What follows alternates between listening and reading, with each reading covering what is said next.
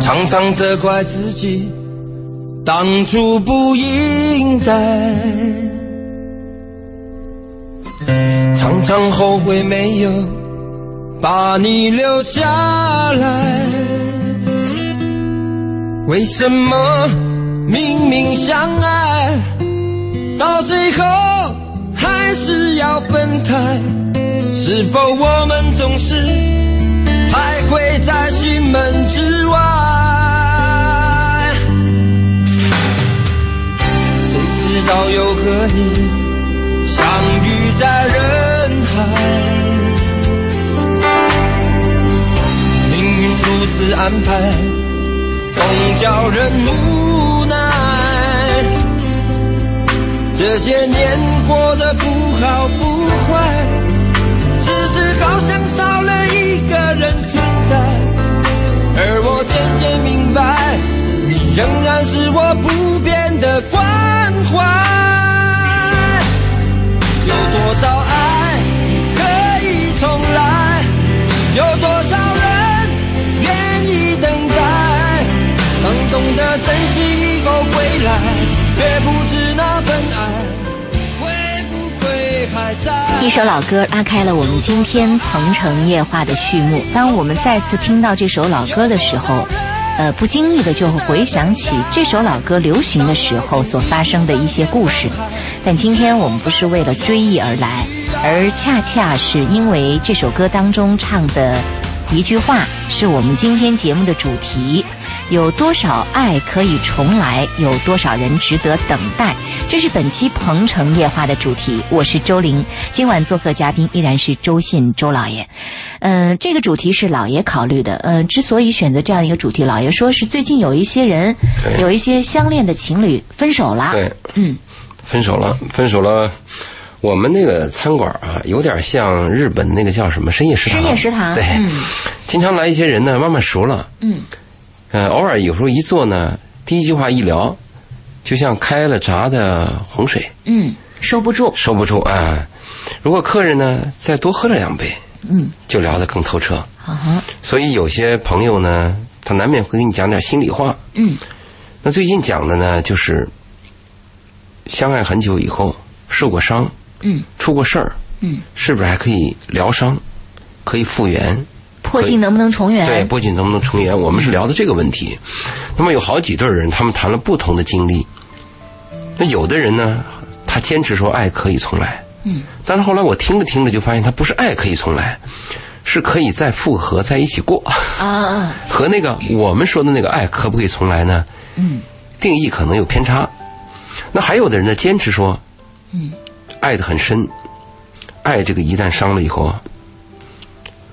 爱情是不可能重来的，嗯，伤了就伤了，嗯，过去就过去了，嗯，有些人这个意见，那还有人这样说，他说是反复了几次，嗯咬着牙挣扎着，希望能够重来，但是发现什么呢？破镜即使重圆，它也有那个裂痕。嗯如果你要追求爱情呢，这不是完美吗？嗯，那完美碰到裂痕一定很伤心。但如果我是个浑浑噩噩的人，我就为了过日子，啊，你把孩子钱给我，嗯，月供给我拿来，嗯，那好像也可以过得去。是，就发现有多少爱可以重来，有多少人值得等待啊？是婆说婆有理，公说公有理，就每个人的处境和感受是不同的，他的对标准不一样。没错，那我们今天在聊到这个主题的同时，也欢迎收音机前的听众朋友通过热线电话八八三幺零八九八，呃，公众微信搜索八九八周玲，利用这两个渠道继续跟我们来互动。有多少爱可以重来？有多少人值得等待？在您的身边，在您的身上，是否也发生了这样的故事？您认为破镜可以重圆吗？呃，您认为这个分开的这一段情？还能够再重新开始吗？您在乎重新开始之后的裂痕吗？呃，如果听众朋友有什么样的感受、感触、感悟，跟我聊包括聊嗯啊，包括您自己身上发生的故事，都可以跟我们聊聊。或者您现在正处于一种呃这种选择的这种十字路口，向左还是向右，向前还是向后，您不知道做做一个什么选择，您也想跟我们聊聊，那欢迎您拨打进热线电话八八三幺零八九八，还有公众微嗯信搜索八九八周玲，打电话发微信都可以。我们刚才。老爷，您说到呃餐馆里边的人跟您讲述的这样的不同的对观点，像您深夜食堂，对你有没有做了一个小小的归类？就是说，呃，比如说男人会更在意说，觉得是复合的可能性大；女人更认为说我眼里揉不得沙子，看什我么不事儿行，看什么事儿。真看什么事儿。嗯，因为那个餐馆啊，你会接触到各种各样的人，三教九流，什么人都有。而且这些人他的那个面相和你对他的第一印象，你深入以后啊，你会感到非常吃惊，就你感觉到就就。就就是不是你想象的，或者是你难以想象他的内在。哎，有一个作家还是有一个人说过这么一句话，他说任何一个人，如果你把他的心理世界打开，他心理世界的那个洪水啊，可以淹没整个世界。任何一个人，嗯就我们不能小看任何一个人嘛。在那个，其实我们这个《鹏城夜话》有点像深夜食堂，嗯听众跟我们聊一聊，倾诉一下也挺有意思的。只是我们见不到对方。嗯我在餐馆待的时间长了以后啊，有两个感觉。第一个感觉什么呢？就经常来个人对你笑，嗯，你也得你也得赶快对他 笑， 因为他见知到道知道你是老板，对， 但是你不知道他，啊因为你见的人太多了嘛，你不可能把张三李四王八子都记住嘛，对你就得对他笑。嗯，有时候呢，你你你认为你该主动一点嘛。进来一个人，你对他先笑，嗯，你先笑，你发现他对你不笑，他不认识你， 很尴尬。嗯，而且在这个交往和交谈当中呢，因为经常是跟半生不熟甚至是陌生人交流啊，嗯，我慢慢身上提炼了一些记者的素质，啊，就善于提问，问，哎，善于提问。比如这次提问，我遭到了一个客户的一个批判，嗯，我是这样问他的，我说你离过婚吗？你怎么问这么直接呢？哎，嗯，他他不就嗯这个他倒说了，他说、你问的这是个数据问题啊、啊，我告诉你我离过，嗯，接着我就问第二句话，我说你离婚以后啊、这种痛苦你是怎么体验的？嗯，他说你这个问话就先入为主 了，他说你怎么知道我离婚就痛苦呢？哎，啊，后来我马上就改口，嗯，我说那你能不能跟我谈谈你离婚以后的幸福 感？他说你，你依然犯了一个先入为主的一个错误。嗯，我我痛苦和幸福你都不知道，对你他怎么就能这么他说判定应我该怎么问？呢？后来我就改口了，我说那这样问吧，你请你跟我们谈谈你离婚以后的感受。他说对，这个对 了，哎，你遇到的是一个专家专家啊哎，他说嗯记者一定要中性的，啊不能有先入为主的思想。没错，嗯好，这里有一位莫女士打通了电话。那导播给我的信息是，呃，莫女士的老公有外遇，想离婚，但是莫女士自己不想离，说孩子三个月了。我们来请进莫女士的电话，来听一听她所说的这样的一种情况。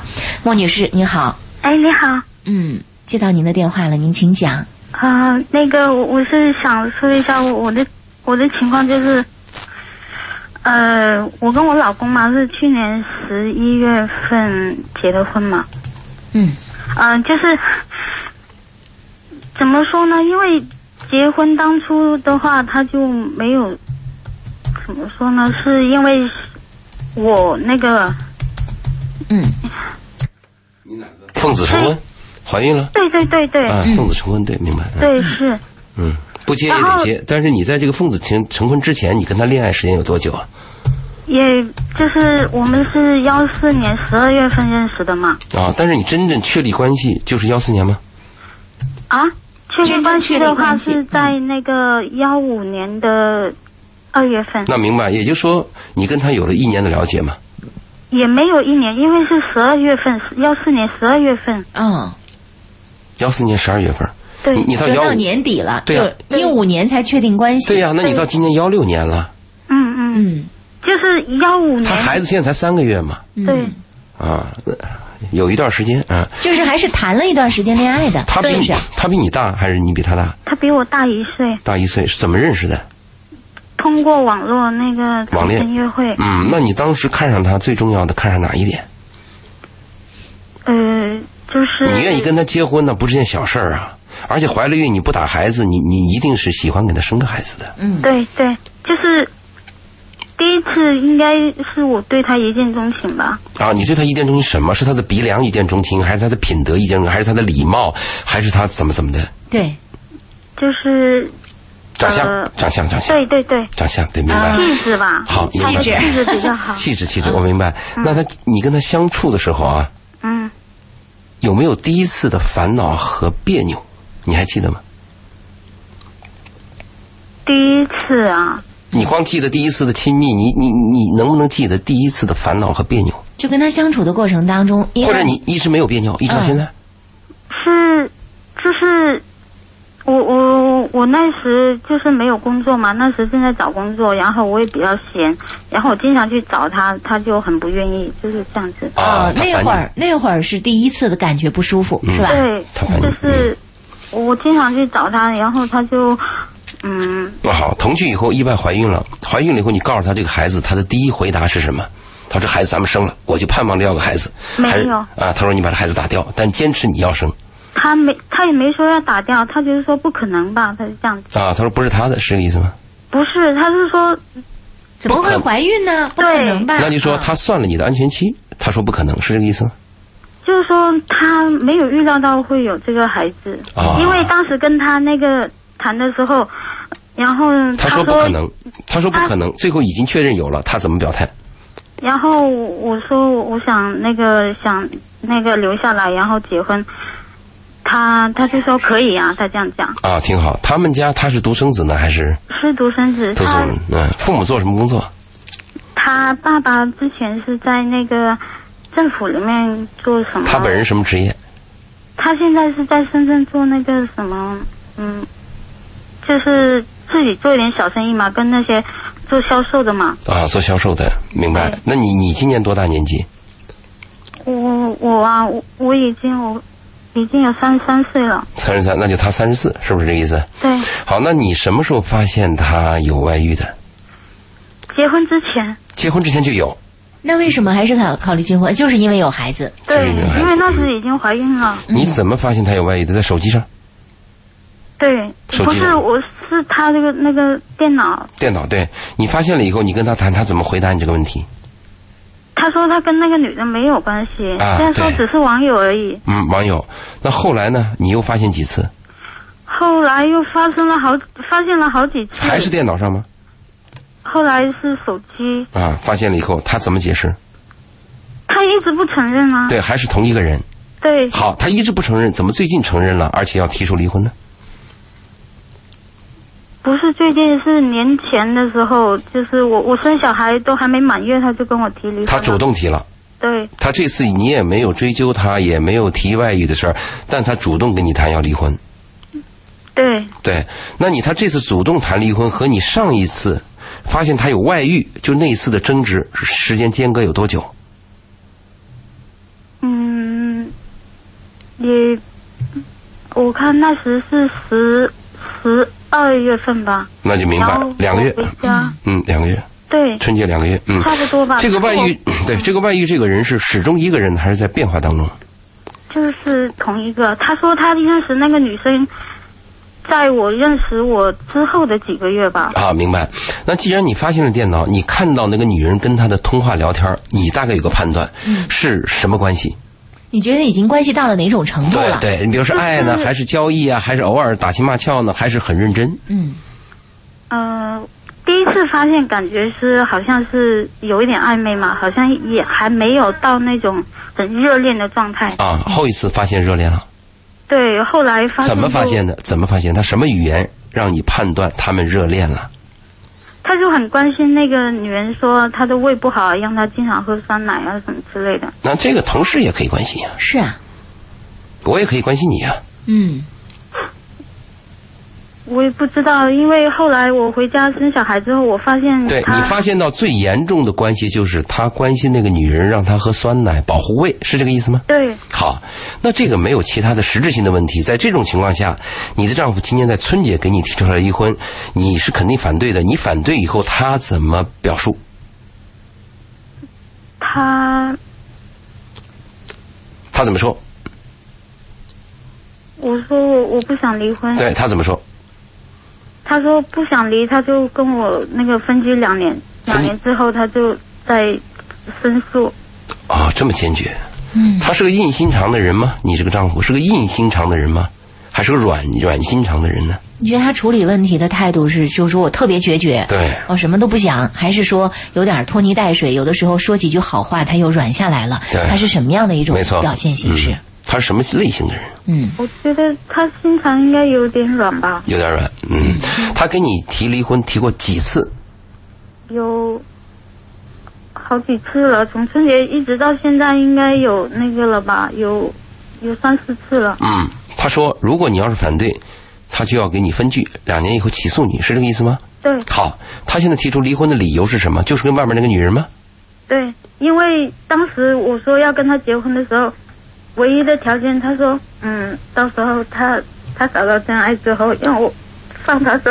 啊，当时就有人跟你有这个契约，嗯，那你当时怎么回答的？你也答应了，或者是你默认了，什么话也没说，对，那就是骑驴找马。人家跟你讲了，你是个驴，有一天我找到马，你要离开我。嗯，当时这就是我们说的啊，谈恋爱的时候第一次的别扭，你要记住，他可能就会最后就是导致你分手的原因。既然这个男的把话说到这儿，你那为什么对，我还就要决定对要必须要嫁给他？是为了孩子，还是说我就舍不得离不开这个男人，嗯舍不得这个男人？都有。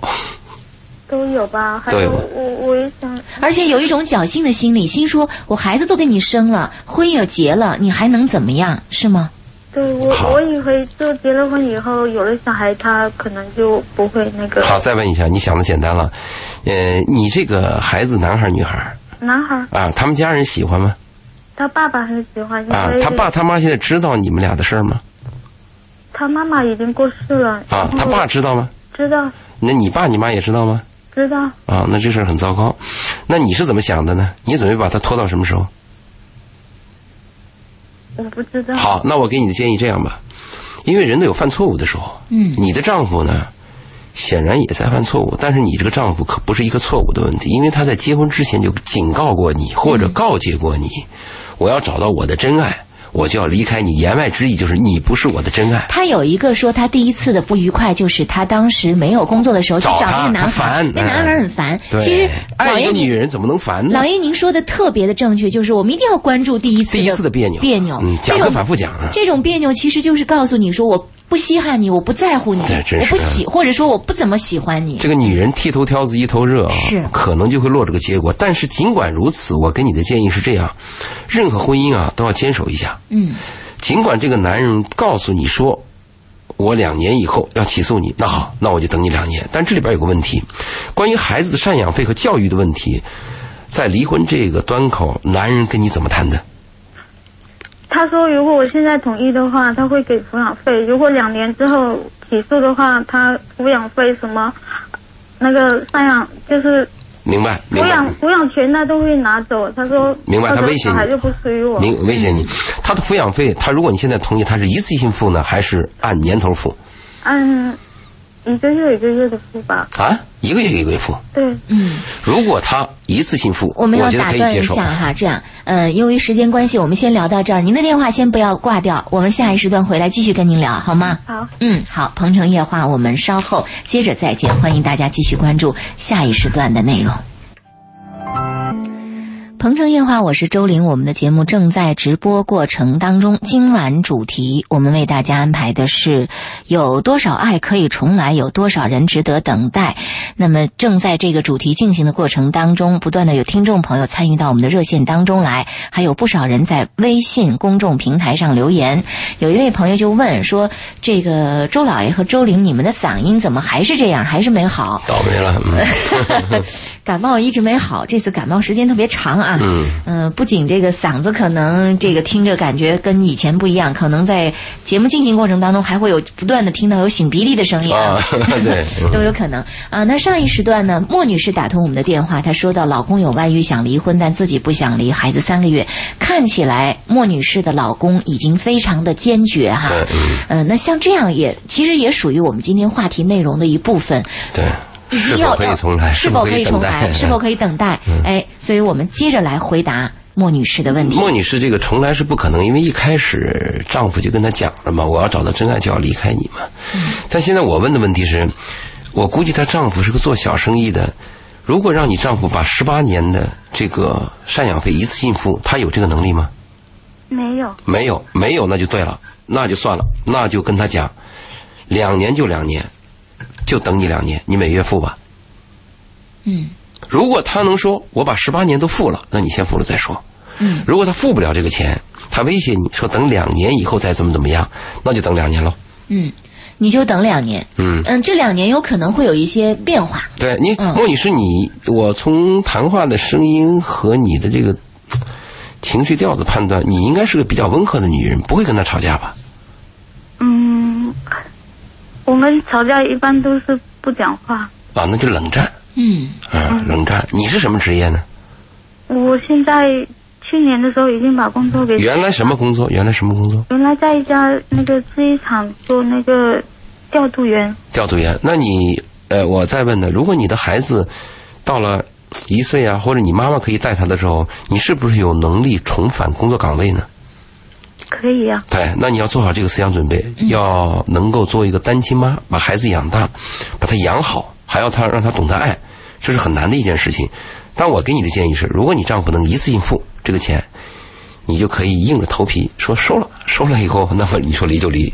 他如他付不了，不是，我是担心他讲的这些东西全部是应付我的，让我跟他离婚。其实他之前跟他前妻离婚的时候，就是一哦，分他钱已都没。经是他已经离过婚了离过婚呐。对，他前面有有有有孩子吗？没有，啊，明白。就是他跟他前妻离婚的时候，他一分钱都没有分给他他前妻。你看啊所，以我我觉得他到时候离婚之后，他不会给小孩子。那你你可以通过法院判，嗯你我们呃，为什么说婚姻啊，它受法律保护，爱情不受法律保护？婚姻受法律保护，最后保护的不是你的感情，是你的财产和你的利益分配。你有孩子，必须要付赡养费。嗯，在有些国家，男女关系同居八个月以上就要负责任。嗯嗯，嗯，你可以通过法律吧。对，你但是莫女士，你你通过这个事儿，你要想想啊，自己的眼光在哪里？我们经常讲女人啊，说你要有识别善恶的能力。现在我们女人只有识别利益的能力，没有识别善恶的能力。你要想想自己啊，要对自己负责任呢、嗯我们这个节目也是讲给那些在听我们节目的人。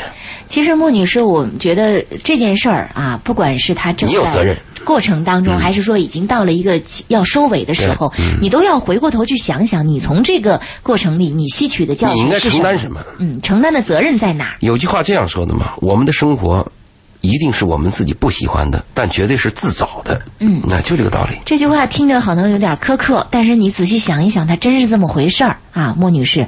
虽然听起来好像我们说这话有点在你的伤口上撒盐似的，但是不撒盐，这个伤口还消不了毒，它还真好不了。如果这个男人这么残酷，孩子也不管，外边有着这个婚外情、婚外恋，同同时时又是离过婚啊，啊责任心又这么差，嗯他不跟你离，我都建议你跟他离。 嗯，只跟这样的是一人个过就一辈是子也赡养没费什的么问题好，，要钱，嗯，没错。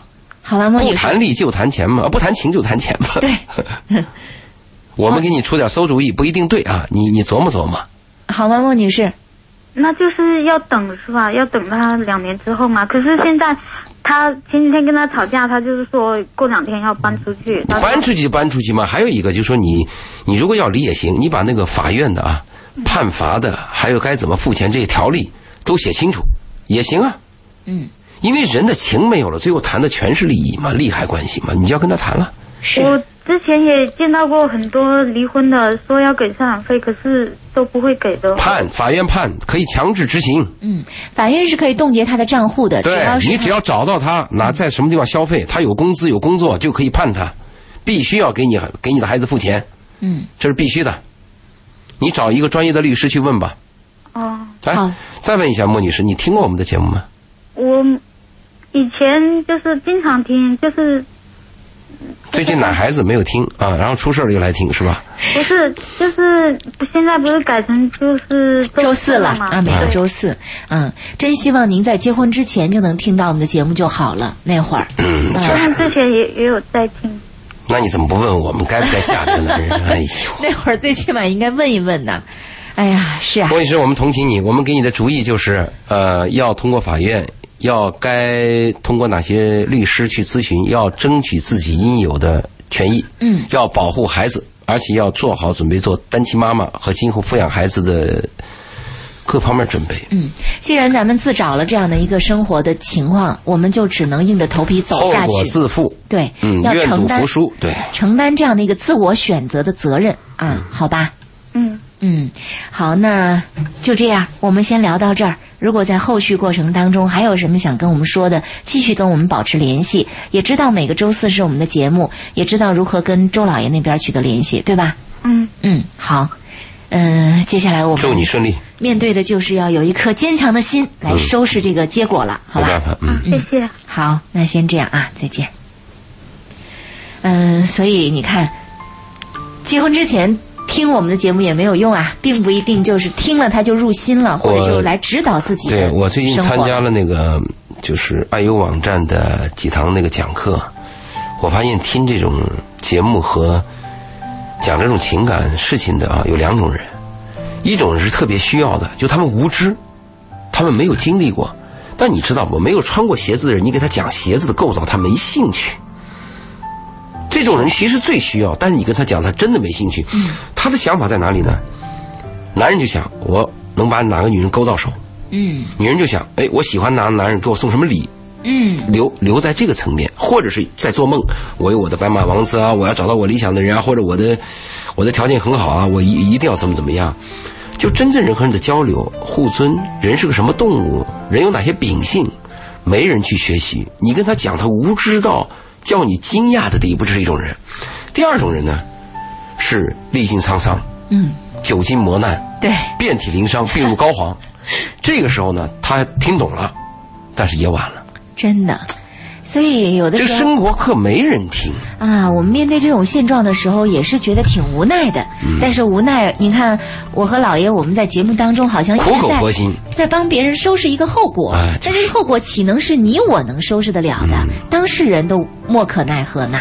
我感兴趣的就是我们这节目做了以后，有些那高中生，高中生的这个男孩儿女孩儿，哎，跟我聊天儿嗯，哎，他们这种年龄，如果能听听我们的谈话，或者愿意跟我聊一聊，真是有帮助的。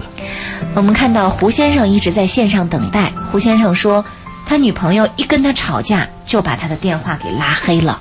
啊，我们来听听胡先生的倾诉。你好，胡先生，还在线上吗？喂，喂，胡先生，可能胡先生等的时间太久了，已经把电话给挂掉等了待啊。等不 住了， 等不住了啊！值得等待吗？这已经是等不了了。嗯，其实我们也经常听到，就是有这个女女孩特别容易干的一件事儿，一跟这个男朋友生气啊，就把男朋友的。不仅仅不仅仅是这个男女朋友，男这个夫妻之间，女的也有时候这么干，就把老公的电话给拉拉黑了，把这个微信也给拉黑了。优势。呃，老爷怎么看这个问题啊？优势一般像这种女朋友，在我的年轻时候经历当中也有过。一般来讲是特别自以为是，条件很优厚，就长得又漂亮，学识又好，很自以为是。而这种女人从小的时候啊，见到的都是绿灯，而且大多数碰到都是坏男人，因为坏男人特别宠女人，他为了得到你嘛，他为了把你搞到手，所以他没有原则。嗯，往往有些女孩呢，还特别在这种环境当中，她还特别舒服，哎，我昨她天享受。我昨天恰巧听到一个人在说一个理论，我觉得特别有意嗯思。他说，漂亮女人就是您说的那个条件特别好的女人对特别优，和越条件很平庸的女人看待世界的眼光是一不一样的不，一样的，她们看到的是不真实的世界。假的。对，嗯然后那种条件很平庸的女孩，反而看到的是真实的世界。 她是这样，就是条条件差的女孩呢，她看到的人性的恶的东西可能会多一些，而人性本恶确实是真的。而漂亮的女孩，她看到的都是微笑和谦让和帮助她或者讨好她，这个东西是有假的。所以我们要，我我们为什么讲课的要从那个到底是人之初性本善，还是人之初性本恶来谈起？如果说。我就是觉得人之初性本善，那你要知道这个价值观，你跟他谈就困难了。嗯，好多问题难以解释。如果说他认定人诸性本恶，那好多问题就容易解释，就好解释。嗯，那你说碰到这样的女孩儿，如果像刚讲的拉黑那个，嗯拉黑那个就拉黑吧，你就不要再理她就完了吗？有必要吗？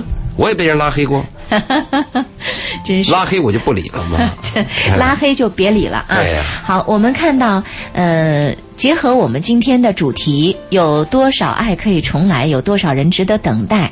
有一位朋友在公众微信平台上跟我们留言了，他说：“周玲姐、周老爷，你们好，我现在是一名在校大学生，之前没有谈过恋爱，按照父母的要求，一心只读圣贤书。您看，男孩儿女孩儿，应该是个男孩儿吧？嗯您看这个真的就是，呃，父母教育小孩儿就是你一直都不能谈恋爱，到了年龄的时候你赶紧给我领回家一个。对，嗯是，呃，现在我也开始正式追一个女孩子了，父母各方面也都很支持我，终于支持了。嗯现在我追的那个女孩子给我的第一感觉就很好，我开始追她。之前微信聊天中，我一直在暗示这个女孩儿，她知道我对她有意思，但我至今一直没有表白。前段时间我过生日，他给我一些反馈，我那天超开心。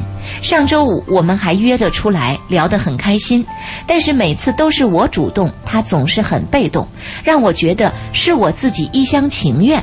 请问周玲姐、周老爷，能帮我指教一下吗？我真的应该继续追下去，继续去等待他吗？如果这个在模糊状态，在有些数据都感到嘖把握不不定的情况下，嗯当然值得等待。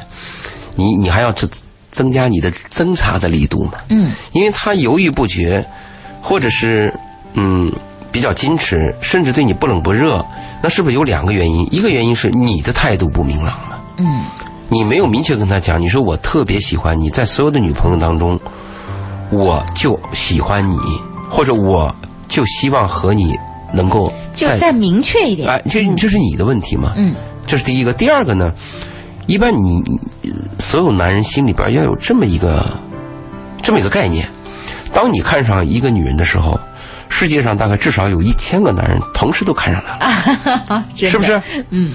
如果你的眼光再好一点，相信你看上女人，一定有很多人在暗攀她，甚至有些人比你早下手了。啊，那这个女孩是个什么状态？我们要要要把她弄清楚。如果她跟另外一个男人正在不伦不类，嗯，或者在扯不清，也在暧昧阶段，那你就要知道你的状态什么样，你只有耐心等等机会。我们说的第二个状态嘛，第一个状态就是你没有明确表达嘛。如果你明确表达，这个女孩本身就等你啊，我我我我就早就盼着你呢。女孩会这样说，你就一拍即合了嘛。嗯所以第二个状态，我们要侦查一下。但是不论第一个状态、第二个状态，我的建议是这样：男女关系啊，不要逼着别人确认说他接受你或者他爱你。我们很多谈恋爱的人初期啊，就希望得到这么一个反馈。你看我心里安盼着他，嗯，我希望跟电影上一样，我一说我爱你，然后这个女人就一个拥抱就过来了，甭做这个梦，啊，你就按你的计划去走。你比如你爱他，你肯定有行动吧？因为每个人每个人的嗯节奏，对，你就按你的正正常生活安排，比如说，你妈给你做了一一盒特别好吃的饭，嗯，你今天就带给她，嗯你说我想带给你吃，你看她吃不吃嘛？明天有部好电影，你第一个想到她，你说这电影票你愿不愿意去？嗯啊，她有生日聚会的时候。那么你愿意去送礼？你说我想给你送个礼，你喜欢什么？你都问，你就把她当成一个女朋友这样去问，只是尊重对方，看对嗯方接受不接受。在这个过程当中，你能体会到嗯。结果怎么样？是，呃，除非这个女孩说，呃，我就吊着你，我表现得很模糊，我也不说，我什么都接受，可是呢，我就是不跟你这样有一个确认，也有这样的一种情有况。有啥人都有，所以你你要把它闹清楚啊，没有几个回合，你搞不定 的。知己知彼，方方什么百战百胜吧。对对对，所以我们知道，你这个男孩儿，你你你这样，你把他，他不是知道你这个男孩儿，你知道我的微信号吗？嗯，如果你知道我的微信号，那么你可以把他，把你和他的一些交往，每一次交往，可以发给我一些，我给你出一些主意。哎，你看。周老爷都这么表态了，等于说你在恋爱当当中的每一步，有高人在背后指点着啊，一般告诉单独你怎辅么导走。是不参加的。 是的，呃，这里还有一朋友给我们发信息说，呃，我今天在微博上看到周玲发的消息说，今天晚上要聊这个主题，我一直在守候在收音机前，就想来听一听你们对我的这件事情的态度和看法。我和我的男朋友在八年前相识，我八年前啊，他说我们谈了三年的恋爱，但是后来分手了。分手之后的这将近四五年的时间里，我们各自都认识了不同的男人、女人，可是我们都没有成功。我们现在是什么关系呢？是属于那种朋友关系，他有的时候还在关心着我，我有的时候也在关心着他。我曾一次又一次的尝试，想让我们的关系恢复到曾经热恋中的状态，不不可能恋爱中的状态，但是他一次一次的拒绝我。我曾经问他说：“如果你不愿意跟我继续下去，那又为什么还在继续关心我？”他说：“我们已经像亲人一样了。”嗯他说：“如果你这样再逼问我的话，我可以远离你，从此之后再也不关心你。”我听到这样的话很伤心，可是他一直都单着，我也一直都单着。虽然我们周中间来来回回有人来了，有人走了，但我们彼此都发现都没有曾经的那个他在自己身边的感觉好。我想，像我们这样的一种情况，难道不应该再重新开始吗？我现在的年龄，我现在的心态，比当初我认识他和他在一起谈恋爱的时候要好的太多太多了。我多么希望，在我相对比较成熟的现在，在我已经明白爱的珍贵的现在，也在我越发能够对待爱情和理性对待情感的现在，他能够和我重新再来一次恋爱，我将更好的对待我和他之间的感情。可为什么他对我却是若即若离的样子呢？老爷，周玲，我想听听你们的看法。那个骑驴找马是一个状态，就是我我们刚才第一个那个骑驴找马，本身我看不上你，但是我呢又缺一块儿，就先给你过吧。等我找到马的时候，呢，就把你离开。他们俩现在可以说成老驴了。老驴了，对，因为他这个反反复复之后啊，反反复复之后，一般来讲，男人或者有女人，他一旦否定了你，想回去是不可能的，爱是不可以重来的。嗯，但你说那个男人对你是不是有情，或者关心你，觉得你跟他有过一段儿，他也有时候心里也有个空白。嗯，就我该爱谁也找不到，他有一份关心就会在你这儿。啊，一定这样子的，回不去了。还有呢，我们没有跟他通话，就不知道啊，当时他们分手的原因。有些女人年轻气盛啊，把男人伤得很惨。嗯就像刚才那个男的讲，动不动就给你拉黑了，嗯，他认为全世界男人都是他的。对有一天突然发现，你拉黑了，我再不回来了。对，拉黑了就黑了，而且他发现找男人不是那么容易的。是，就像他讲，在我最成熟、最懂得爱、懂得珍惜爱这个年龄，再和你怎么怎么样，晚了。嗯一般事情啊，我们说啊，有句话很残酷，错过一刻即错过一生啊，嗯就这个道理。那我的建议什么呢？如果像这种男人，最好不要再提什么表态，我们再回去不可能了，嗯，只能走另外一条路。比如今天晚上我想你了，你也闲着没事儿，嗯，愿不愿到我这住一晚 上？明天我们俩一起做个饭，嗯，好，你这两天又伤心了，我陪陪你。这种日子啊就只能这样的了，啊，拐弯了。就拐弯了。肯定拐弯了，那很你多很多关系就拐弯了，因为那你他俩说没有婚姻关系，没有孩子，是，那你说有没有可能说，在两个人走到一个阶段的时候，发现周围都没有什么可找的，哎，就顺着婚姻我就这么过下去？因为婚姻不就是一个条件吗？但是你要知道，随着年龄的增长，女人的优势会越来越下降，男人未必。嗯假设她这个男朋友啊，在某种程度上还比较成功，也许他还有一个盼头。你看啊，这次我们给一个年龄很大的一个人啊找对象，嗯，我就发现啊，难以想象，这个人啊年龄都比较大了，我们给他找了个比他小十几岁的女人，嗯我们看着挺好，这女的也符合他条件，嗯从她的职业，从这个女人的长相和学识，我都看了照片儿，嗯，但你知道这个男人看不上，为什么没感觉。啊？没感觉啊？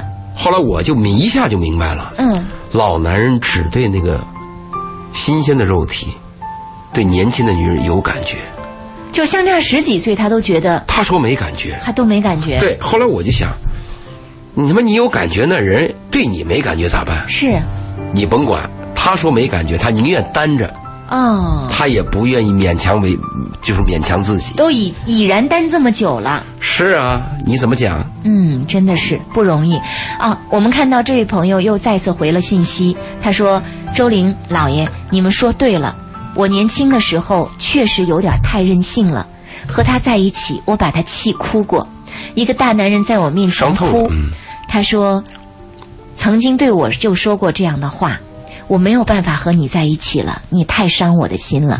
可是那个时候我不懂啊，我不明白爱，我也不太珍惜爱，现在终于懂和明白的时候，我才发现一切都晚了。好吧，就让我的例子成为年轻的朋友能够学习的案例吧，让他们不要像我一样老大徒伤悲。啊，这是这位朋友回复的信息我。判断是这样，有时候一个真心爱一个女人的男人啊，他那个真心的过程当中，一旦被伤了，就像一个女人真心爱一个男人一样，一旦被伤了，真的就伤了。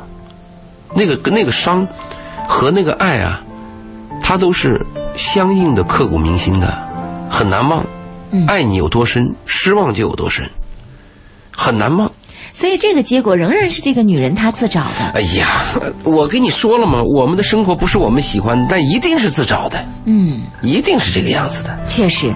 那在我们遇到的这种有多少爱可以重来，多少人值得等待的过程里，老爷从来没有遇到过一个说真的是等回来了，真等回的来是有有的有，嗯，但是等回来以后，它的形式上是我们俩在一起了，但是在爱情的阶段是不可能再回到爱情那个阶段了。嗯，但有的婚姻呢，它是回头了，特别是男人啊，做错了一件事儿，背叛了自己的妻子，伤了自己的妻子，有一天回过头来以后，突然感到很内疚，嗯，回来了，而这个妻子呢，接受了他这个回来。您说的这种夫妻关系，呃破镜重圆。容易发生在夫妻关系里，情侣关系，您觉得破镜重圆是非常难的？情侣关系是这样，情侣关系如果里边掺杂的是利益关系，嗯，只要那个利益能弥合，基本上也可以回来。但如果这个情侣关系它里边有爱情的成分，嗯，还有理想的成分，就比较难。啊，你比如说，你毫无保留的、飞蛾扑火的、不顾一切的、全心全意的爱着一个人，你把那个人当成一个爱情，接着你被那个人骗了，嗯，周林，你说你能回来吗？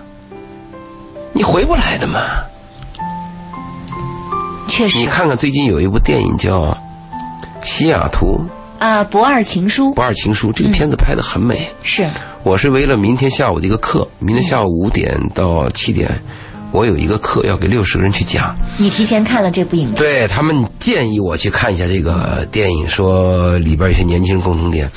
你看里边那个汤唯，他讲了一句话，他说：“我一次次的追求爱情，一次次的碰壁，一次次的受伤。”嗯，他说：“但是如果我放弃了，我害怕受伤，我躲避了，嗯，那我怎么能肯定下一次是真的呢？哎，是不是？嗯，他他冒着险碰到了一个男人，王志文主演。嗯他以为那个王志文是爱情，他很感动啊。是结果在最困难的时候，王志文给了他二十万的支票是借贷啊，嗯。伤透了嘛。所以这个里边有时候我们就想，如果你真是爱情的话，一旦被伤，很难返回去。最后王志文讲了一句话：“难道我道歉不可以吗？道歉都没有用。爱情哪有什么道歉？你骗了人，你卑鄙，嗯，你恶心事做了，是就做了嘛，就看到你了嘛。嗯，所以这个如果讲爱情的话，还有你看那个叫是阿黛尔，嗯，阿黛尔那个电影，那就是爱情呀、那最后两个情侣，一个背叛了一个人，最后这个犯错误的道歉，流鼻子流眼泪嗯，没有用，没用。对不对？他的他那个情侣在酒馆里见到的了，在咖啡店，抑制不住那个肉体的冲动啊，太吸引他了。但是因为你伤害了我，我忍了，嗯，我还是拒绝了你的肉体啊。如果是婚姻关系，是比较俗的关系，先用了再说嘛， 反正我需要嘛。但是如果是爱情啊，爱情里啊，你容不得杀死，很难重来。哎呀，所以爱情和婚姻在破镜重圆的这种状态当中，它是不太一样的。当然不太一样。嗯你不要说爱情啊，我跟你谈谈友情。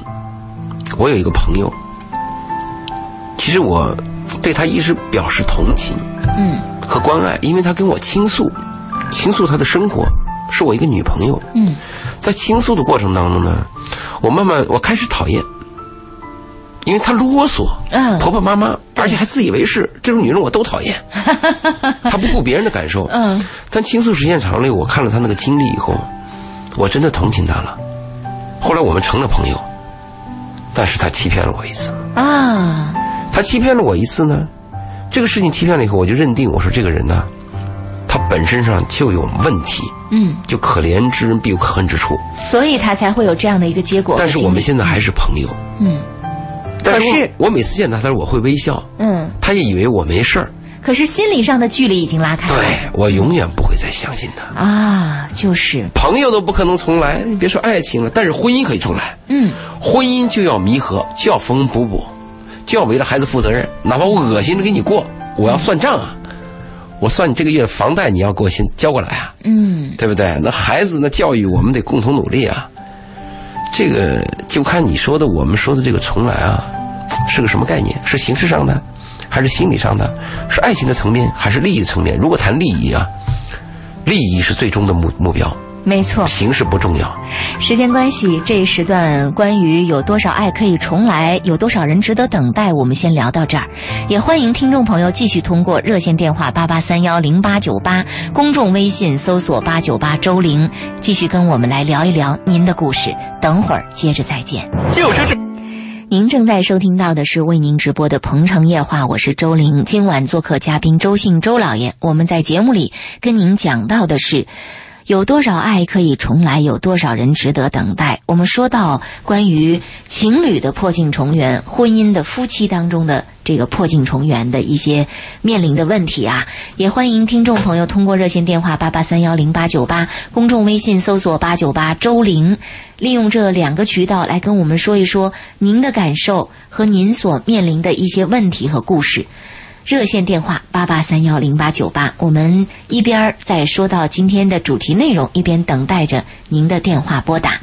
老爷，您刚才说到，在婚姻当中的破镜重圆，更考虑到的是关于这个呃条件，您比如说呃谈到的是利益的问题，利益的问题啊。嗯但说到这个利益的问题，就有听众朋友他说到了自己不同的感受，他说这一辈子还长着呢，如果只是考虑利益，把这个男人或者把这个女人换回来了，那这接下来的日子这么长，等到孩子长大了，夫妻老来伴儿了，还会能够有很好的感觉在一起吗？有，嗯，你看那个吵吵闹闹一辈子，你看看《激情燃烧的岁月》，你看看中国的电视剧《金婚》，你看看这些片子，再看看《咱爸咱妈》，嗯，你会感受到婚姻的关系和我们说的爱情关系有很大的区别。婚姻呢，它就是缝缝补补。另外，婚姻为什么说可以重来呢？嗯，婚姻啊，它还有一个第三方的一个责任感。嗯就是孩子嘛。如果你们两个人没有孩子，过得又很差，那算了就算了嘛。为什么有时候我们要过下去呢？有两个原因，一个原因是就是我们要对孩子负责任，要对第三方负责任，特别是那个东方中国特别讲究对孩子负责任。嗯。第二个呢，有另外一个原因，为什么我提倡婚姻要坚守呢？就是任何一种婚姻都给你会带来一些麻烦。嗯对吧？尽管说不同的人会有可能会有不同的结果，但是每一种婚姻时间长了以后，都会叫你失望的，并不说我离离了这个婚，我就能接到一个很好的婚。当然，我们也看到过很多离了婚以后找到自己心仪的人，好像过得很好啊，我们大家都在祝福。其实你过一段后又会发现新的问题，嗯，没错，那何必呢？嗯是不是？你折腾啥呢？所以这是我提倡坚守的一个原因。嗯就是如果一个人他的品德基本端正，没什么坏心眼儿，嗯，也不愿意给你碗里下毒啊、基本上婚姻有什么问题的时候，我们希望婚姻要争取重来。嗯。您这样说的时候，我是不是可以呃确认说，您不仅认为婚姻应该坚守，对于离异的夫妻，您甚至还希望复合这种复合？对，嗯我希望复合，但是我也发现了，那个离婚的人，他复合他有一个期限，很多人在第一年的时候啊，复合愿要很强对，烈，很强很强，嗯，第二年，淡忘了，对，第二年就淡一些，嗯第二年呢，第三年有一方可能就会找到一个理想的人，嗯，基本就没戏了。是，然后到了第三年、第四年以后，即便彼此没有找到什么的人，也很难再回头了也。懒了。嗯，就是已经习惯了我离开你，我没有你这样的一种生活模式了。对甚至还从中发现说，哎，这样还挺好的。嗯，啊，我在婚姻里那么麻烦，我要去应付应对那么多的事情，我何必呢？我还不如维持这种单身的状况。对，男女关系不论是爱情还是婚姻，可能有一种重来啊，是非常有意义的，就是你们俩之间有误解。啊，这个有误解啊，注意，我们一定要想办法要解开它。嗯，起码要给对方一个解释的机会。你要知道，有些那女人的毛病啊，我上了期节目不是我做过节目，我谈过一个女人吗？你跟她说话，人一句话都不让你说，来那个劲儿。对，就你想表达什么什么东西，她一句话都不让你说。嗯压根儿不给你表达对，的这很讨机会嗯厌的嘛，特别自以为是嘛。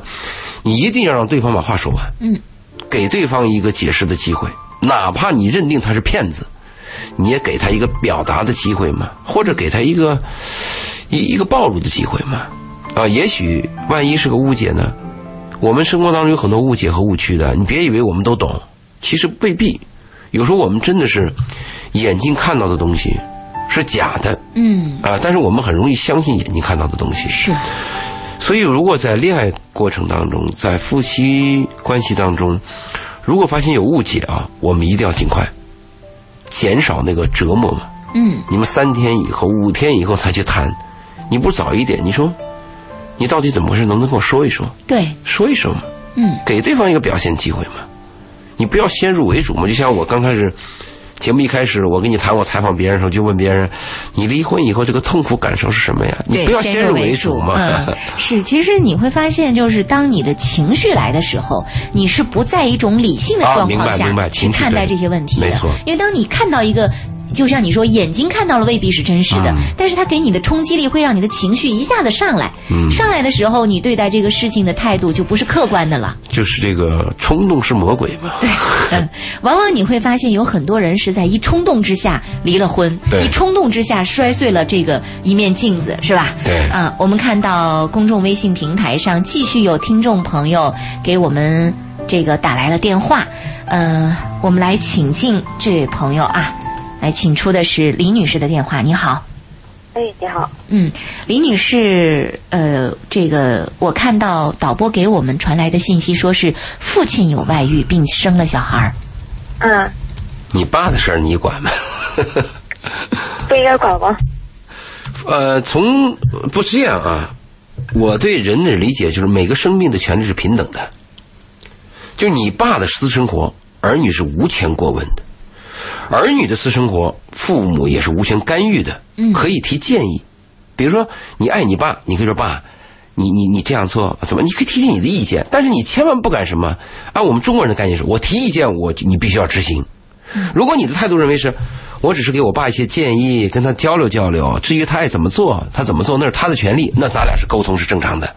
如果今天晚上谈话，你认为我爸有外遇，我就要告诉他要跟外遇分手，或者要怎么怎么样，那就是另外概念了。哪怕你爸是个罪人，那是他的事儿，你只能奉劝他怎么怎么样，你没有权利左右他，每个生命都是相对独立的，独立的，嗯，这里边就涉及到一个关于界限的问题。可能我边们界和底线。呃，我们这么来讲，李女士会不太能够理解，说我们是亲人呐、我们是一家人，我们是至亲，我们是骨血，我们怎么可以这么漠视不管？不可以管，可以关心，但是你绝不能强加你的意识。嗯，李女士可以聊一聊，跟我们来说一说，好不 好？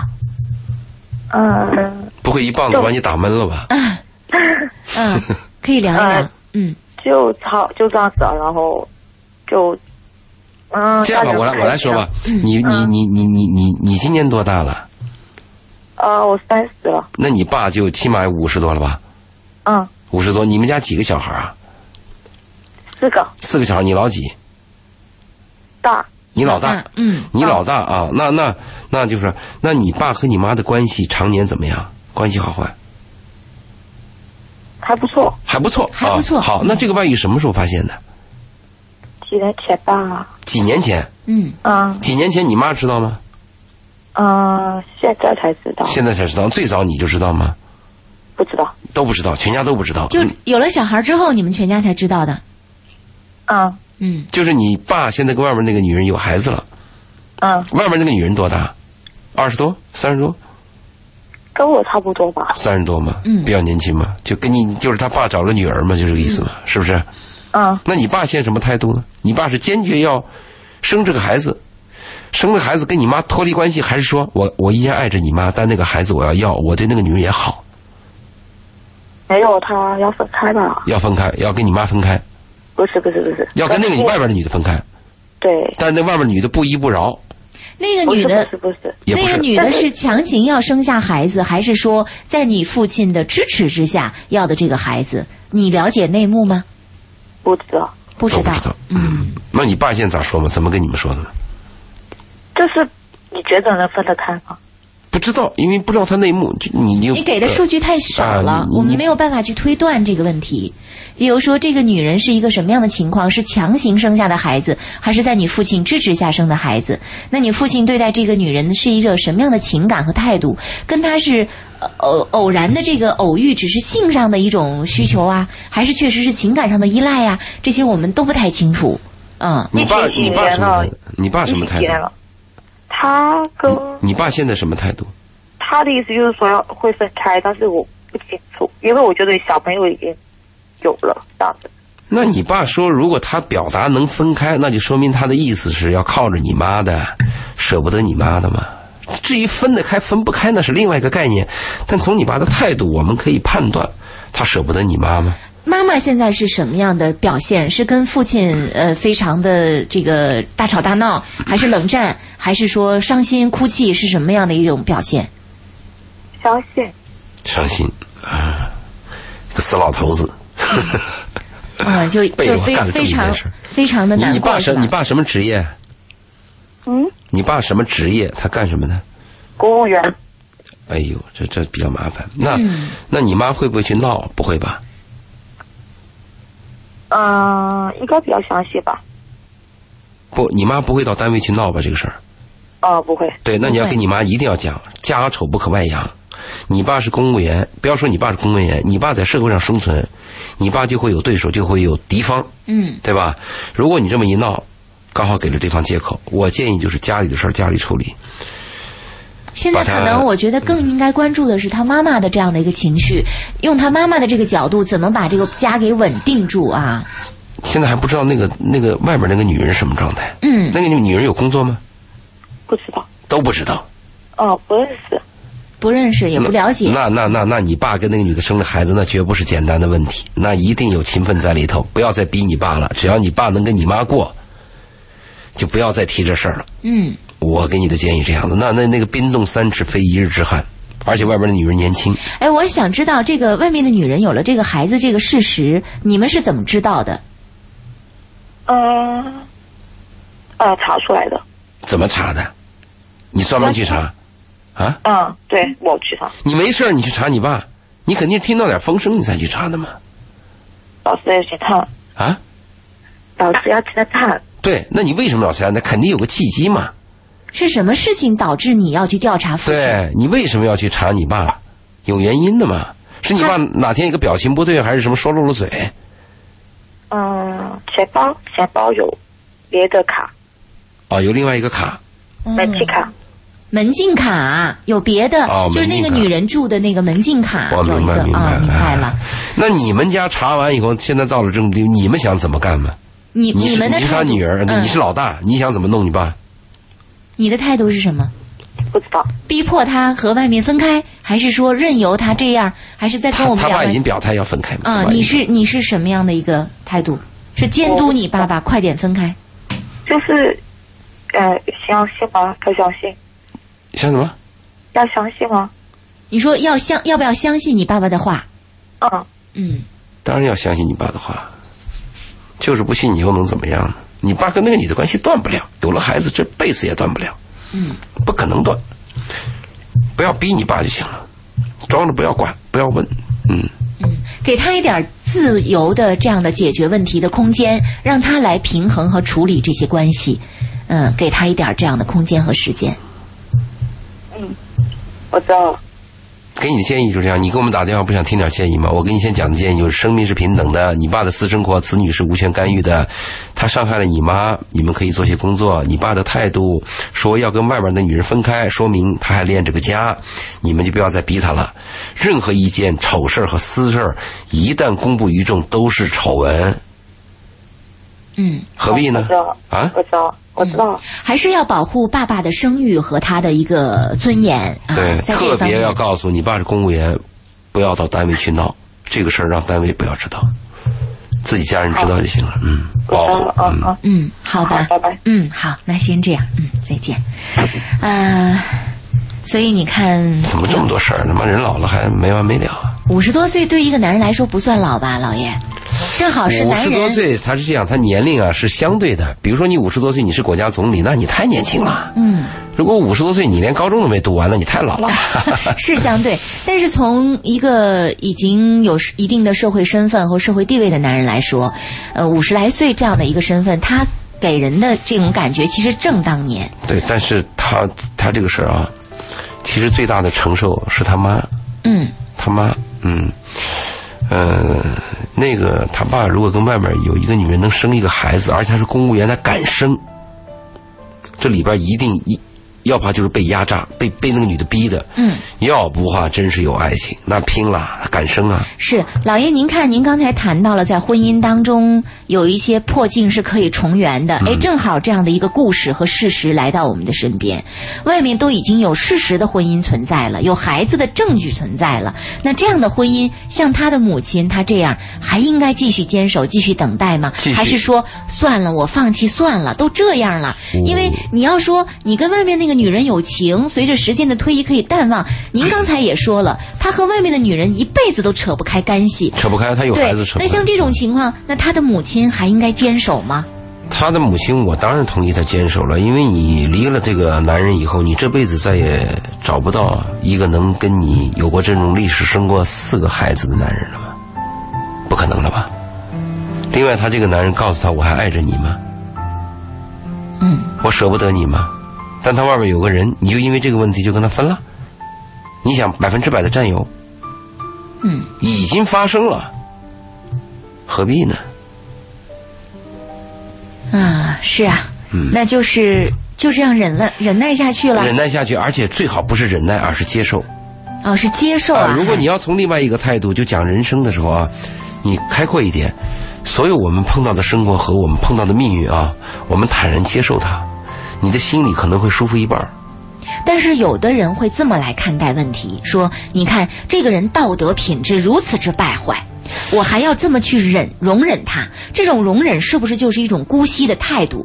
对这个人没有任何的谴责，没有任何的批判，甚至没有任何的惩罚，这是不是也有违一定的社会道德的标准和要求？甚至当我们这么来去处理问题的时候，我们对这样的人就是一种姑息，就是没有好像说人家会说说，哎，你看，嗯，最后不还是忍了吗？我我该怎么样还是怎么样？我不是还是没有受到任何惩罚吗？他这个，我我我们讲的一个现在是这样，我们从两个角度谈吧，一个是谈法律，如果他违法的事情啊，这个比较明确，我们该制裁制裁，他不是也有些刑法的吗？他有条例吗？嗯。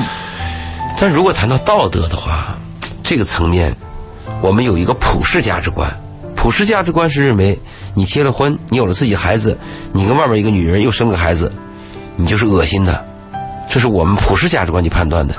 但如果我们看过很多电影，比如说《不爱江山爱美人》呐，还有一些奇特的爱情感情片子，就人背后的一些叫你感动的故事。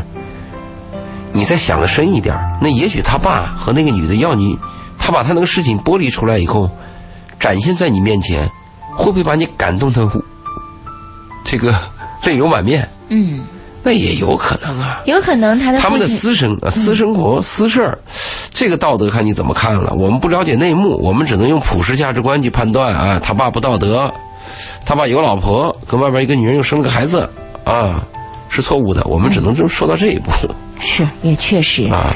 呃，在公众微信平台上，有一位听众朋友反反复复的跟我们讲他的故事。他说，因为听了我们的节目，做了一个决定，听了老爷的建议，去某婚介所交了两万费用。一年会员，红娘安排了三十位左右各类男士见面，没见到我喜欢的，也没有我中意的。到今年仍是大龄剩女，四十一岁。经过一年相亲，倒是让我找对象释然了，随遇而安了。说实话，您所说的这样个婚介所，我们都没有听说过，而且我们对也没有在节目里做过这样的婚介所的宣传和广告。呃这个听众发来的微信，我们看了，他说这个婚介所名字，这个婚介所名字对我来讲是陌生的，我也陌生，对我从来没不知道这个婚介所，这是第一个要告诉他的。嗯第二个呢，如果你去了个婚介所，给你介绍了三十个人，嗯你都是否定的，而且是你否定对方的，嗯，那这个东西呢，你也尽力了嘛？是，而且他还说过，他说相亲让我了解人都是很现实的，嗯相亲对象基本上都是对女性的经济收入有要求，甚至还考虑女方养老的问题。嗯我是公司的普通会计员，我以为男士们会注重女方人品，女方才注重经济。相反，我不看重对方经济，倒成了我经济收入普通不被看上，就是男人会看他的经济条件怎么样。还有个概念呢，你去婚介所就是未必也能找到合适的人，只是说婚介所你效率高一些。嗯如果你不去婚介所，这三十个人恐怕你这辈子也只能见到十个或者八个。对他可能听到的一个概念是说，老爷说吃饭要去饭馆儿，找对象要去婚介所，增加他是效率嘛他是听了这个劝那告我，现在还是这样说：吃饭就去大排档，找对象、找婚姻就去婚介所。你要想等着爱情的来临，或者是隔壁一个什么一个一一个女人从你身边擦肩而过，你突然跟她认识了，这种故事太少了。嗯，他还问他说，现在有一位。认识网上认识的事业失败、欠债又爱打麻将的四十一岁离异男人，让我跟他一边同居一边找对象结婚。老爷怎么看这个男人怎么想的？这话有回答吗？如果这话回答你都太低智商了嘛， 不用这回还用答，考虑吗？嗯真是的，用回答吗？都懒得回答的问题。哎呀，你如果在这个层次，这辈子可能找不到。是的，还能问这样的问题，我们也对您找对象的这个状态挺担忧的啊。对，我们再说一下，有些人说，啊、有些人，我们刚才不是谈了，呃，有多少爱可以重来吗？嗯和，其实后半段有一段就是有多少人值得等待。是，其实这个话题啊，我们要琢磨琢磨，我们要考虑一下，有一些人是值得等待的。比如呢？比如有一个人在他一个困苦时期，嗯他要全力的干一件事儿，他不能跟你结婚。啊，你比如说这种人，是不是可以等一等？可是这个等，也许会出现这样的一种情况：我成功了，我又不要你了。明白，这个是有风险的呀。但是值得等。如果你这个人是你你真喜欢他，你爱的人，非他不可，那就值得等待嘛。这是一种等待吧。还有一种等待呢，就是时间节点。他有时间节点，比如大学毕业以后，两个人分开了。嗯。但女方跟他讲，那就女方跟男人说：“我在一年之内，我一定调入你的城市。”嗯，或者男人说：“我在半年之内，我一定到你的身边。就有时间期”有限。时间节点嘛？嗯，我们害怕的是没有时间节点，是瞎等，没错，对？吧？那还有一种情况呢，就是你爱他，他也爱你，有一种客观的因素把你俩给限制住了。嗯，那有时候就得等一等，等那个客观因素对你有利，或者客观因素发生变化的时候。嗯，如果是真的爱，有些困难要克服，有些人真的要等一等。但是话说回来，真是那样，有多少人值得等待啊？没几个啊。唉，是啊，今天你们会看到，嗯、我们生活当中什么都追求效率，追求快，嗯，追求要马上要确认和承诺下来。我们说签了合同还有的变化，处在婚姻当中仍然有各种各样的问题，所以你让一个人等另外一个人，真的是不存在一种深爱和冒险的精神，我觉得是很难做到的呀。哎，是很难做到。嗯。我们今晚的《鹏城夜话》有多少爱可以重来，有多少人值得等待，就到这里。非常感谢听众朋友的收听，也谢谢老爷的做客。我们好下期节目再会。再见。命运如此安排，总叫人无